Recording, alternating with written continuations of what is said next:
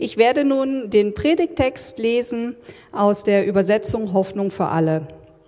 Und äh, die Bibelstelle ist aus 1. Mose 32, Vers 23 bis 32. Mitten in der Nacht stand Jakob auf und überquerte den Fluss Jabok an einer seichten Stelle, zusammen mit seinen beiden Frauen, den beiden Mägden und den elf Kindern. Auch seinen Besitz brachte er auf die andere Seite. Nur er blieb noch allein zurück.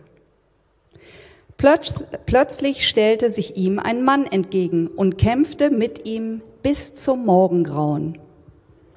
Als der Mann merkte, dass er Jakob nicht besiegen konnte, gab er ihm einen so harten Schlag auf das Hüftgelenk, dass es ausgerenkt wurde. Dann bat er, lass mich los, der Morgen dämmert schon. Aber Jakob erwiderte, ich lasse dich nicht eher los, bis du mich gesegnet hast. Wie heißt du? fragte der Mann. Als Jakob seinen Namen nannte, sagte der Mann, von jetzt an sollst du nicht mehr Jakob heißen. Du hast schon mit Gott und mit Menschen gekämpft und immer gesiegt.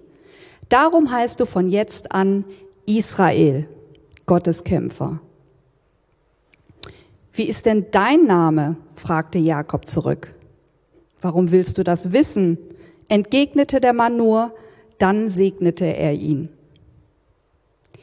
Ich habe Gott von Angesicht zu Angesicht gesehen und trotzdem lebe ich noch, rief Jakob. Darum nannte er den Ort Pnuel, Gesicht Gottes. Die Sonne ging gerade auf, als Jakob weiterzog. Er hinkte, weil seine Hüfte ausgerenkt war. Bis heute essen die Israeliten bei geschlachteten Tieren nicht den Muskel über dem Hüftgelenk, weil Jakob auf diese Stelle geschlagen wurde.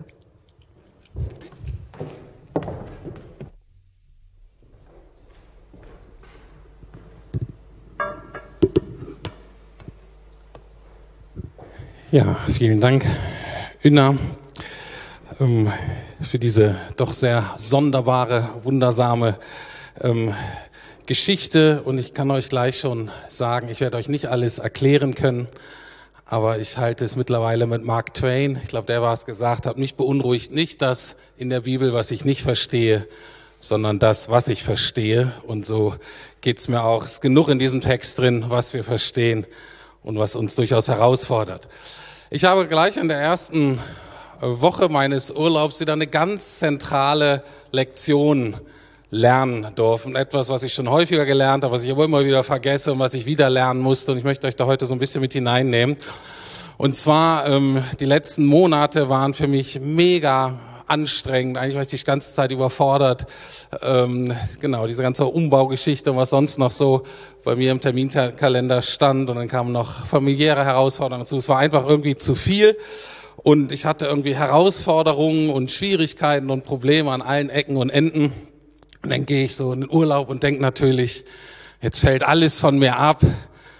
Und ich musste wieder lernen, dass die größte Herausforderung in meinem Leben eigentlich Gott selber ist. Und ist der letzte, der eigentliche, immer wieder der entscheidende Kampf in meinem Leben, ist nicht mit meiner Familie oder mit meiner Berufung oder mit meinem Job hier, was hier alles zu erlegen ist, sondern es ist immer Gott selbst. Und wir schauen uns heute mal die Elemente an, die für jeden von uns nötig sind. Davon bin ich fest überzeugt. Für jeden Menschen, ähm, der ganz bei Gott landen möchte oder ganz schließlich ganz bei Gott landet oder auch anders ausgedrückt, bei dem Gott schließlich ganz landet oder den Gott ganz für sich gewinnt. Und wie gesagt, diese Geschichte mit diesem Kampf von Jakob, diesem mysteriösen Mann, von dem es dann rausstellt, dass es ähm, Gott ist, ähm, ja, das möchte ich äh, an dieser Geschichte aufzeigen und nochmal zu betonen, diese Punkte, die ich heute nenne, die sind für alle von uns relevant, wirklich für alle. Egal, ähm, ob du noch gar nicht Christ bist und vielleicht hier kurz reinschneist und sagst, Mensch, ich gucke mir das mal an. Für dich ist das relevant, als auch für diejenigen von euch, die sich vielleicht gerade frisch bekehrt haben und sagen, okay, ich bin mit Jesus unterwegs, wie geht's weiter? Aber auch Leute wie ich, die mittlerweile über 30 Jahre Kind Gottes sein dürfen und Jesus nachfolgen und die sagen, okay, Jesus, ich merke, es kommt der Next Level. Und es geht immer weiter. Gerade ihr euch Ältere, wenn ihr denkt, jetzt irgendwann ist genug, wir können uns ausruhen, so, ne, 30 Jahre schöne Nachfolge und ein gutes Gemeindeglied und alles läuft. Und ihr denkt, jetzt muss doch irgendwann mal auch bei Jesus so, eine, so ein Ruhestand eintreten. Leute, macht die Bibel zu, lest nicht im Wort Gottes, fragt nicht nach dem Heiligen Geist, weil der wird euch immer etwas anderes sagen. Das gibt's bei Gott nicht. Es geht immer weiter. Aber es startet bei Jakob und leider, wie bei vielen von uns, startet es eben doch mit Problemen, mit so Überforderung. Ich glaube nicht, dass Gott das möchte. Ich glaube, dass der uns total gerne auch anders segnet. Es ist nur etwas in uns so verdreht, dass es so scheint, dass wir eigentlich uns immer nur dann richtig auf Gott fokussieren und ausrichten, wenn wir es selber nicht mehr hinkriegen. Und genauso ist es bei Jakob auch ganz kurz äh, die Geschichte. Der ist gerade von seinem Schwiegervater geflohen. Jakob ist ein richtiges Schlitzohr und der wollte immer Segen haben im Leben und hat immer seine eigenen Wege geschafft, um dahin zu kommen. Und dann ist er auf seinen Schwiegervater getroffen, das war das gleiche Kaliber. Und zum ersten Mal, der hat ihn richtig, hat Jakob richtig reingelegt. Ähm, und ähm, naja, und dann gab es eben Zoff zwischen den beiden und ähm, Jakob wollte dann wieder zurückgehen in sein Heimatland und sein Schwiegervater wollte das eigentlich nicht so, weil Jakob ein guter Hirte war und viel Geld eingebracht hat und so weiter. Und deswegen ist er aufgebrochen in der Nacht- und Nebelaktion und hat seinen Schwiegervater verlassen, da die ganze Sippe. Und er kam hinterher, das haben die dann geregelt, äh, geregelt aber es war total stressig. Das war so ähm, die Zeit, aus der er so kam die Vergangenheit. Aber was vor ihm war, die Situation war noch beunruhigender, weil Gott hatte ihm gesagt in einem äh, Traum, hör mal zu, Jakob, du musst jetzt wieder zurück nach Hause. Und zu Hause, da wartete Esau, sein großer Bruder. Und den hat er zweimal so richtig geprellt. Und von dem hörte da das Esau, der hatte wohl gehört, dass Jakob sich aufmacht. Und Esau kam ihm entgegen mit 400 Mann. So eine kleine Schlägertruppe. Äh, und äh, Jakob hatte richtig Schiss und er ging eben davon aus, dass ähm, Esau eben nachtragend ist und dass so in den letzten 20 Jahren aus so ein bisschen Wut so richtig Bitterkeit geworden ist, so richtig Hass. Und er dachte, okay, ich komme jetzt nach Hause und Jakob macht alles platt. Das Interessante ist aber, dass er nicht umkehrt. Der alte Jakob hätte schon angefangen umzukehren. Und Jakob ist eine von vielen Personen in der Bibel, die so einen Bekehrungsprozess machen. Wir kennen ja oft diesen Paulus aus dem Neuen Testament, das war so eine spontane Bekehrung, Jesus erlebt und alles war anders über Nacht. Jakob ist eine von vielen Personen, bei dem das nicht so ist. Das war so ein gradueller Prozess, wo er nach und nach sozusagen aufgegeben hat. Ähm, und jetzt eben hat er angefangen, Gott gehorsam zu sein und ist nicht vor Esau geflohen, nicht sein eigenes Ding gemacht, sondern gesagt, okay Gott, wenn du sagst, ich soll da nach Hause und Esau irgendwie begegnen, keine Ahnung, wie ich das überleben soll, aber ich mach das mal.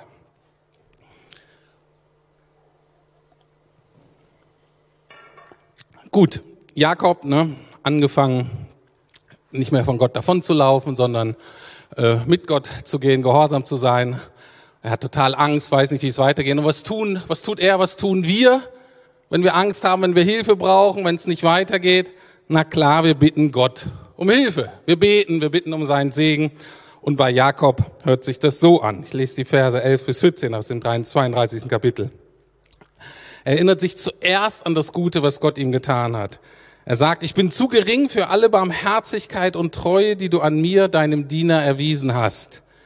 Denn nur mit einem Stab bin ich über diesen Jordan gegangen und nun bin ich zu zwei Lagern geworden. Also er guckt, ich hatte echt nichts, als ich weggegangen bin von meinen Eltern und dann da in der Fremde mit meinen beiden Frauen und aber meinem Schwiegervater und so bin ich reich geworden, ganz erfolgreicher Viehhirte.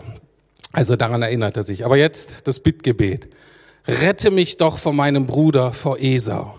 Ich habe Angst vor ihm, dass er kommt und uns alle umbringt, auch die Mütter und die Kinder. Also hier, ne, richtig gut, schreit sein Herz aus, das sollen wir auch. Er hat richtig Schiss, sagt Gott das auch genauso, wie er es empfindet. Und dann erinnert er sich aber an Gottes Verheißung. Du hast mir doch versprochen, ich will dir viel Gutes tun und deine Nachkommen sollen werden wie der Sand am Meer, den niemand zählen kann. Also er nimmt Gott beim Wort und sagt, ich habe keine Ahnung, wie du das machen willst, aber das hast du mir doch versprochen. Das ist sein Gebet. Ein richtig cooles Gebet, ein richtig gutes Gebet. Und man sagt, Mensch, muss sich Gott doch drüber freuen. Und jetzt die Frage, wie beantwortet Gott dieses Gebet? Und er beantwortet es so, dass er ihn nachts überfällt und so schlägt, dass er sein Leben lang verkrüppelt ist.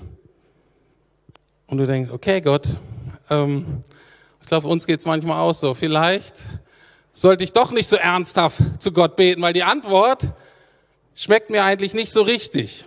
Als ich die Geschichte gelesen habe, war ich richtig fertig, war richtig urlaubsbedürftig. Und da lese ich diese Geschichte und habe gefragt, Gott, mein Leben ist eigentlich anstrengend genug. Ich bin echt fertig. Und jetzt kommst du und raubst mir noch meine letzte Kraft und meine letzte Energie und meine letzte Zeit. Bei Jakob ging es genauso. Der hatte keine Zeit, der musste fliehen, er musste alles regeln und dann kommt Gott und nimmt ihm noch die letzte Zeit, die er hatte, nimmt ihm noch die letzte Kraft, raubt ihm noch den letzten Nerv. Jetzt die Frage an uns alle. Brauchen wir so einen Gott? Willst du so einen Gott?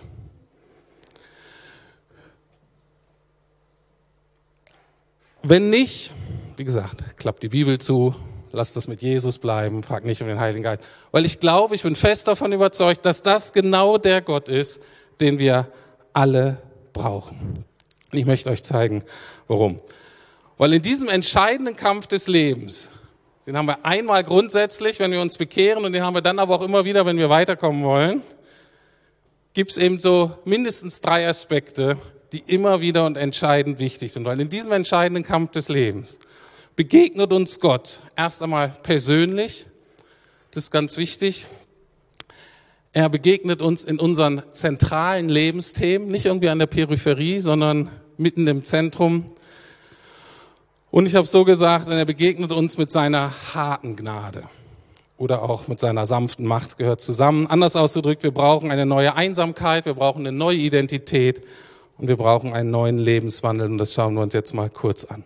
Es beginnt eben mit dieser persönlichen Begegnung mit Gott.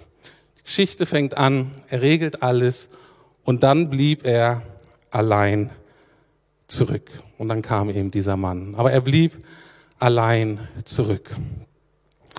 Wir betonen ja immer wieder, und das ist auch total wichtig, dass wir gemeinsam unterwegs sind, dass wir in Kleingruppen unterwegs sind, dass wir keine Einzelkämpfer sind. Also ich will hier keinen individualisierten Glauben proklamieren. Ich und mein Jesus interessiert mich gar nichts.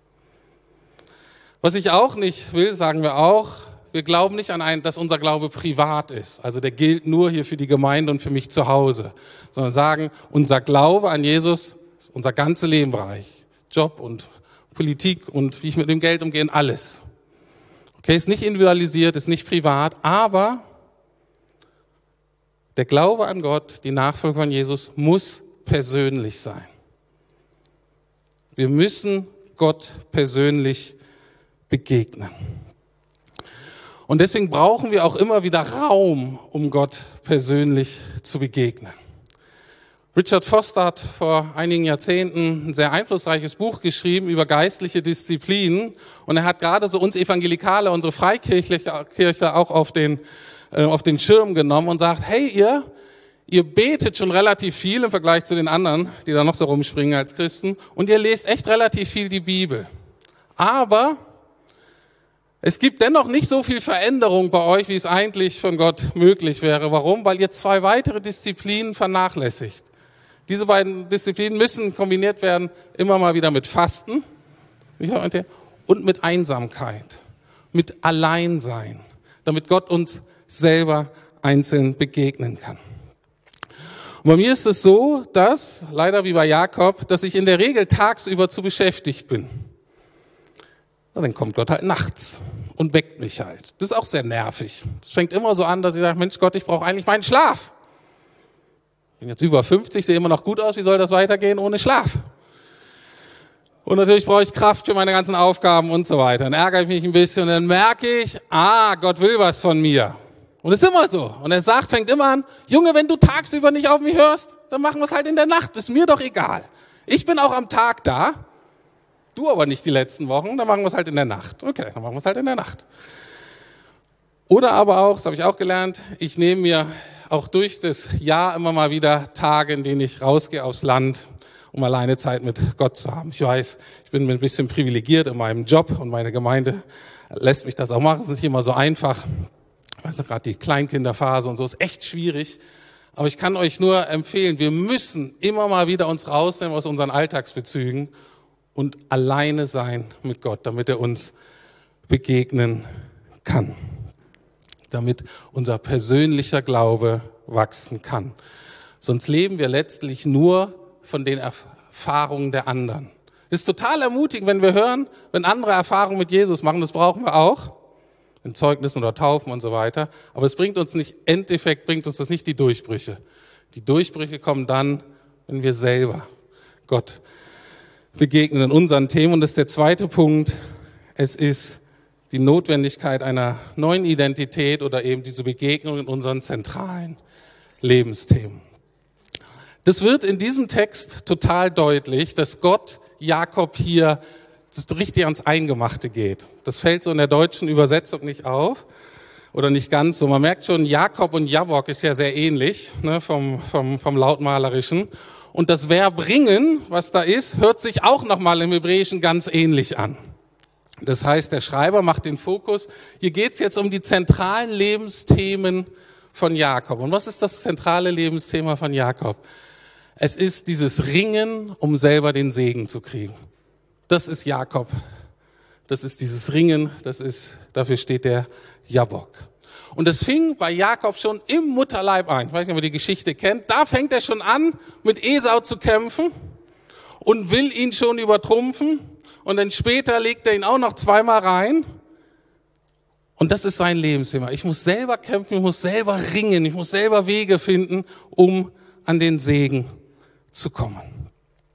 Und Segen ist immer etwas Konkretes. Segen ist jetzt nicht nur ein schönes geistliches Hochgefühl, das ist mal ganz gut, aber letztlich ist Segen in der Bibel immer was ganz Praktisches. Das heißt, hier, damals sah das ein bisschen anders aus mit der Erstgeburt, aber im Grunde sind die gleichen Themen.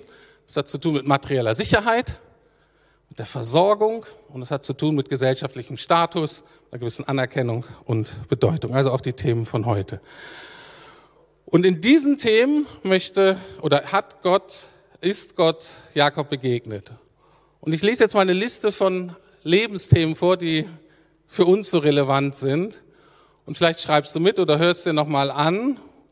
Und ich glaube, das sind so ganz zentrale menschliche Lebensthemen die sind fast alle für uns irgendwie relevant, aber jeder von uns, ist meine seelsorgerliche Erfahrung, hat maximal drei, meistens nur ein oder zwei ganz zentrale Themen, die für uns so Make oder Break sind. Das sind so unsere Lebensthemen.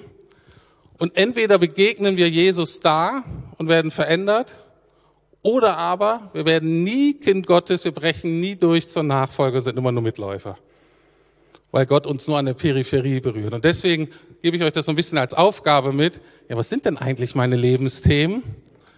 Und wie kann Jesus da reinkommen? Ich kann das nicht einzeln natürlich machen, aber wenn ihr das so merkt heute, dann nehmt euch vielleicht einen Freund oder Freundin oder geht in die Seelsorge oder einen Mentor oder so und sagt, hey, ich habe das erkannt. Das ist eigentlich mein Kampf im Leben. Und ich habe das erkannt, möchte Jesus nochmal geben, möchte Jesus nochmal einladen da rein und ich sage, ich, ich, und ich merke, Jesus ist da gar nicht drin. Ich bin da noch gar nicht so verändert. Vielleicht kann dir dann jemand helfen, da weiterzukommen. Also, meine Liste, meine beiden Kernthemen sind auch dabei, aber die verrate ich euch nicht. Ähm, wichtig ist ja, dass ihr eure eigenen findet. Und wie gesagt, Jesus und das Evangelium ist die Antwort, ist die letzte, beste Antwort auf jede dieser Lebensfragen. Aber das müssen wir selber erleben und erfahren. Also, zentrale menschliche Lebensfragen sind, bleibt jemand bei mir oder werde ich am Ende doch allein zurückgelassen? Werde ich bedingungslos geliebt oder nur dann, wenn ich funktioniere und für andere nützlich bin?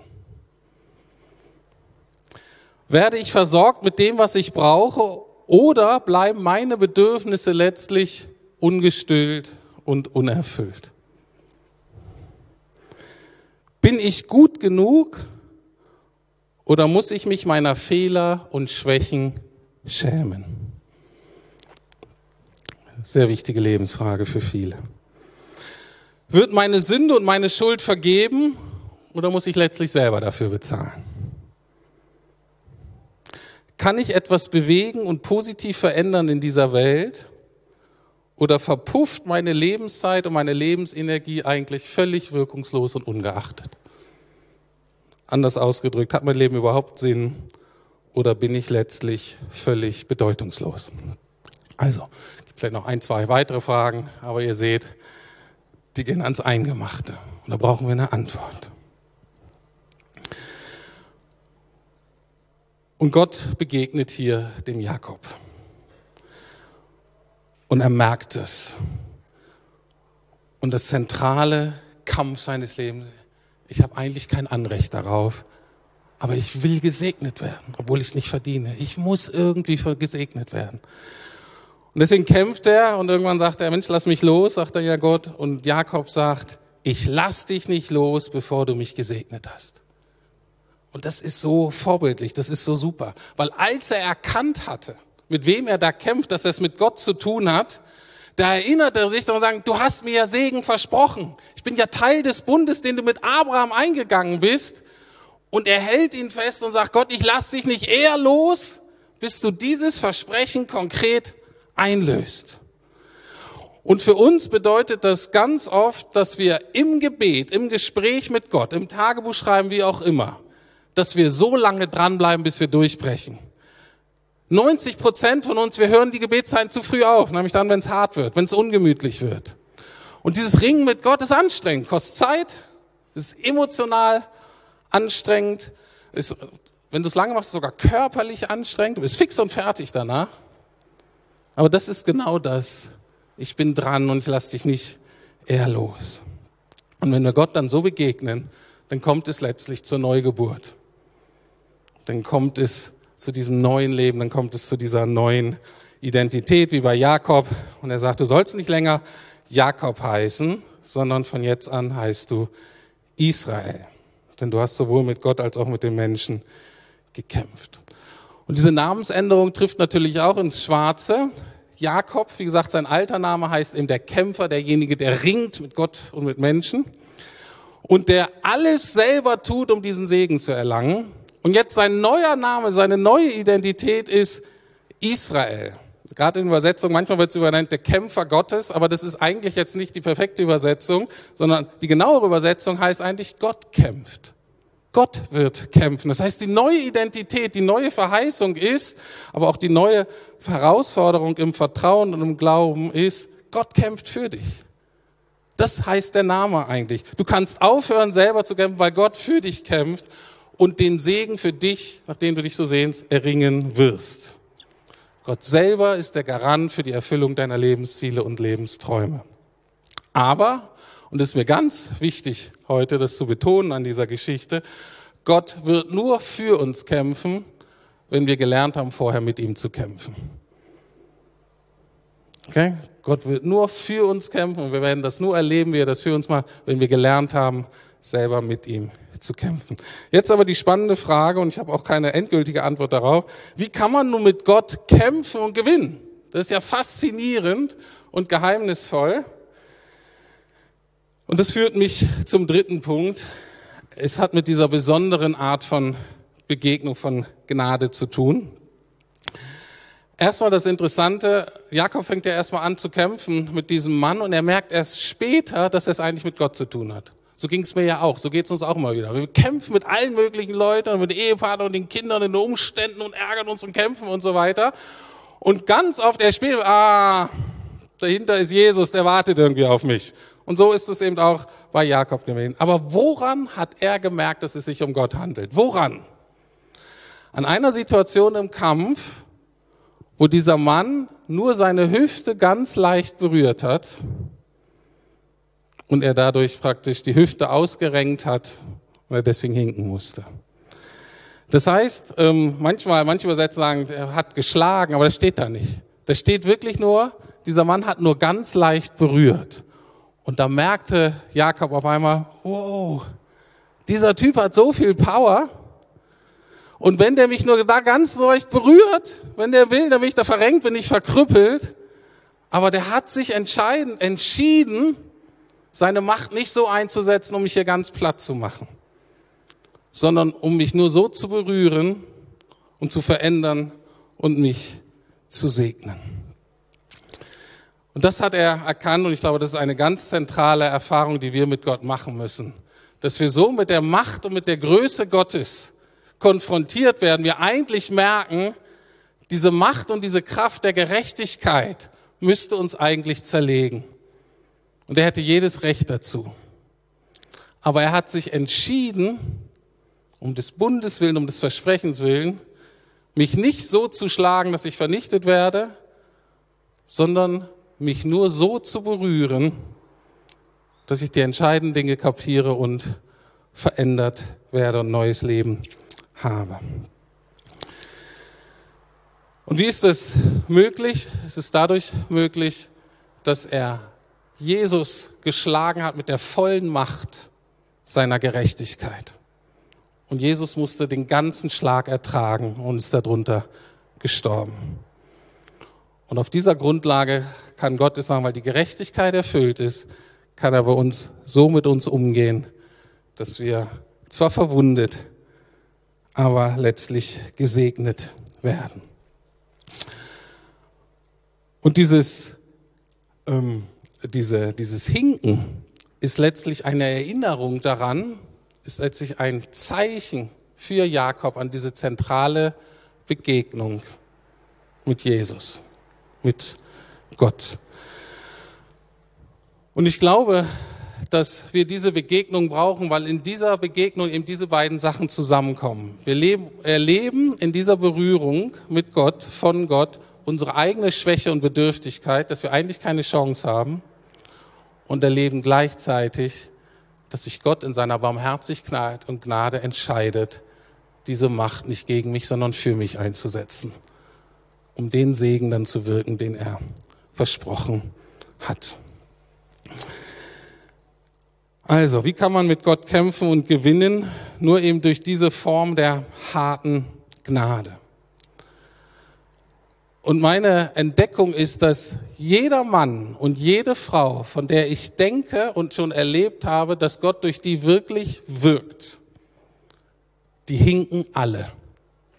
Bei manchen sieht man es ein bisschen deutlicher, bei anderen musst du, die musst du ein bisschen besser kennenlernen und genauer hingucken. Da ist irgendeine Wunde, da ist irgendeine Schwäche, da ist irgendeine Not, sei es persönlich, da ist irgendein Verlust, da ist irgendeine Gewohnheitssünde, da ist irgendwas, was sie daran erinnert, dass sie nicht aus der eigenen Kraft zum Segen kommen, sondern nur durch die Gnade Gottes. Das war so ungefähr vor 20 Jahren, als ich das zum ersten Mal gedacht habe. Und habe ich gesagt, okay, Rüdiger, willst du weiter mit diesem Jesus? Willst du auch hinken durchs Leben? Und da hatte ich auch wieder so einen Kampf. Und habe gedacht, Mensch, steige ich vielleicht doch aus? Möchte ich mein Leben nicht doch glatter haben? Und dann hat er wieder gewonnen und sagt, na gut, ich will diesen Segen, ich will diese Begegnung mit Gott, ich will dieses neue Leben, was Gott verspricht. Und wenn der Preis ist, dass ich hinken muss, so be it. So soll es sein. Ich kann nur sagen, es lohnt sich auf alle Fälle. Ich fasse kurz zusammen. Dieses, diese Geschichte ist ja geheimnisvoll. Und es führt uns heran an so manche Paradoxien, an so Geheimnis unseres Glaubens, unserer Nachfolge. Ich möchte noch mal so ein paar zusammenfassen. Gott wird nur für uns kämpfen, wenn wir vorher mit ihm kämpfen. Obwohl uns Gott im Vorhinein Segen versprochen hat, ist ja ganz faszinierend, auch wenn du im Neuen Testament guckst, ist eigentlich, meine Mutter sagt immer zu, Rüdiger, machst du eigentlich Sorgen, ist eigentlich schon alles fertig bei Jesus. Du bist schon gesegnet. Du bist schon vollendet, du bist schon auferstanden in Herrlichkeit. Ja, ja, Mama, ja, hast ja recht. Steht da ja. Aber, und es ist auch so, ist fertig, ist versprochen, und dennoch müssen wir es immer wieder hier im Kampf empfangen und in Anspruch nehmen. Anders geht's nicht. Die beiden Sachen gehören zusammen. Anders ausgedrückt, wir werden nur Heilung erfahren, wenn wir so Gott, wenn wir Gott so nah an unsere zentralen Lebensthemen ranlassen, dass Gott uns berühren und verwunden kann. Sonst werden wir keine Heilung erfahren. Gesegnete hinken durchs Leben. Und das Hinken ist die Erinnerung an die zentralen Begegnungen mit Gott. Durch diesen Kampf mit Gott erhalten wir einen neuen Namen, eine neue Identität, ein neues Leben. Und das Tolle ist, wenn wir gelernt haben, diese Kämpfe mit Gott zu kämpfen, dann ist unsere Furcht vor den Kämpfen auf der menschlichen Ebene wesentlich geringer. Das stimmt auch das, was im Neuen Testament steht. Wenn Gott für mich ist, wer kann wider mich sein? Können die alle machen, dürfen sie alle, werden nicht die entscheidenden Siege davontragen. Aber, und das zum Schluss, Segen ist etwas Konkretes in unserem Leben, eben nicht nur eine theoretische, geistliche Realität. Und so endet dann auch die Geschichte. Jakob wird praktisch gesegnet, weil, wir, weil er erlebt, dass Gott für ihn kämpfen wird. Die Sache mit Esau löst sich, die versöhnen sich, gehen getrennte Wege, darf seinen Besitz behalten. Er wird Stammvater des Volkes Israel. Das ganze Volk hat nun diese Verheißung. Ähm, Gott kämpft für dich. Und er endet dann sein Leben in 1. Mose 48, sagt er in einem Gebet über Gott folgendes. Der Gott, dem meinem Großvater Abraham und mein Vater Isaak dienten, der Gott, der mich mein ganzes Leben lang geführt hat und versorgt hat. Und er ist der Gott, der mich von allem Unglück erlöst hat. Also am Ende des Lebens fasst er nochmal zusammen, mit welchem Gott er unterwegs ist. Er sagt, ich bin nun Teil der Heilsgeschichte Gottes geworden, gehört zu diesem Volk dazu, nicht nur meine Vorfahren, sondern ich auch. Ich habe Jesus als meinen Hirten erlebt, der mich immer wieder versorgt. Und ich habe Jesus als meinen Retter erlebt, der mich sowohl von dem Tod, von dem Gericht Gottes befreit, als auch aus jeder anderen Not und Herausforderung in meinem Leben. Und so endet das Leben von Jakob, können wir nachlesen, 1. Mose 48. Ähm, aber die Geschichte hier endet auch sehr schön, sehr kurz, Vers 32. Die Sonne ging gerade auf als er Pnuel, als er diesen Ort verließ. Und wegen seiner Hüfte hinkte er. Deswegen möchte ich schließen mit zwei ganz konkreten, einfachen, aber wichtigen Fragen an dich und an mich in unserem Leben. Ist das neue Leben mit dir bei Gott schon angefangen? Hat dieser neue Lebenstag in deinem Leben angebrochen, wie bei Jakob? Und die zweite Frage ist, hingst du schon. Weil das ist wichtig, weil sonst bist du kein Gesegneter oder eine Gesegnete. Also, ist dein neues Leben schon angefangen und hingst du schon. Gut, ich bitte euch aufzustehen. Ähm, wir singen gleich noch. Habt ihr gehört, unter der Maste könnt ihr mitsingen.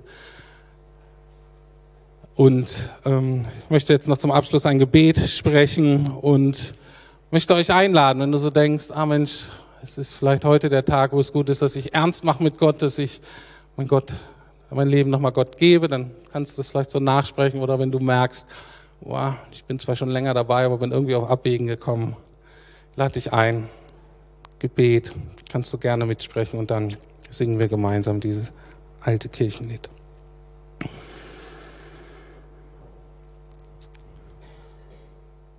Lieber Herr, ich danke dir für die Geschichte von Jakob. Und ich möchte dir bekennen, dass ich auch bin wie Jakob. Habe mein ganzes Leben lang bin ich meine eigenen Wege gegangen, um den Segen irgendwie zu ergattern.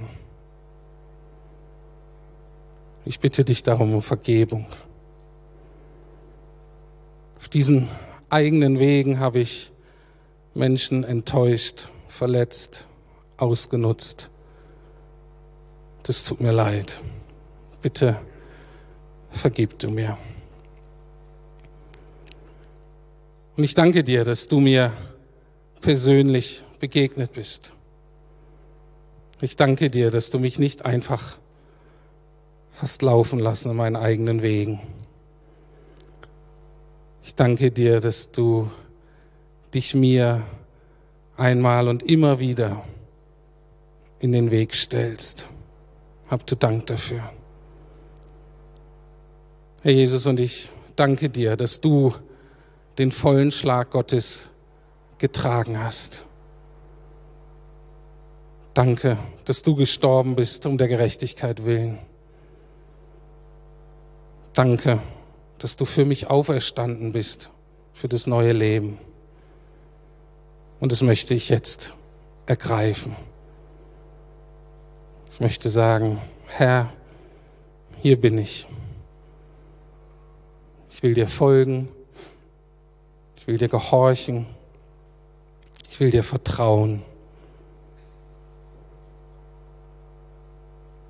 Ich will dir sagen, du bist mein Gott. Amen.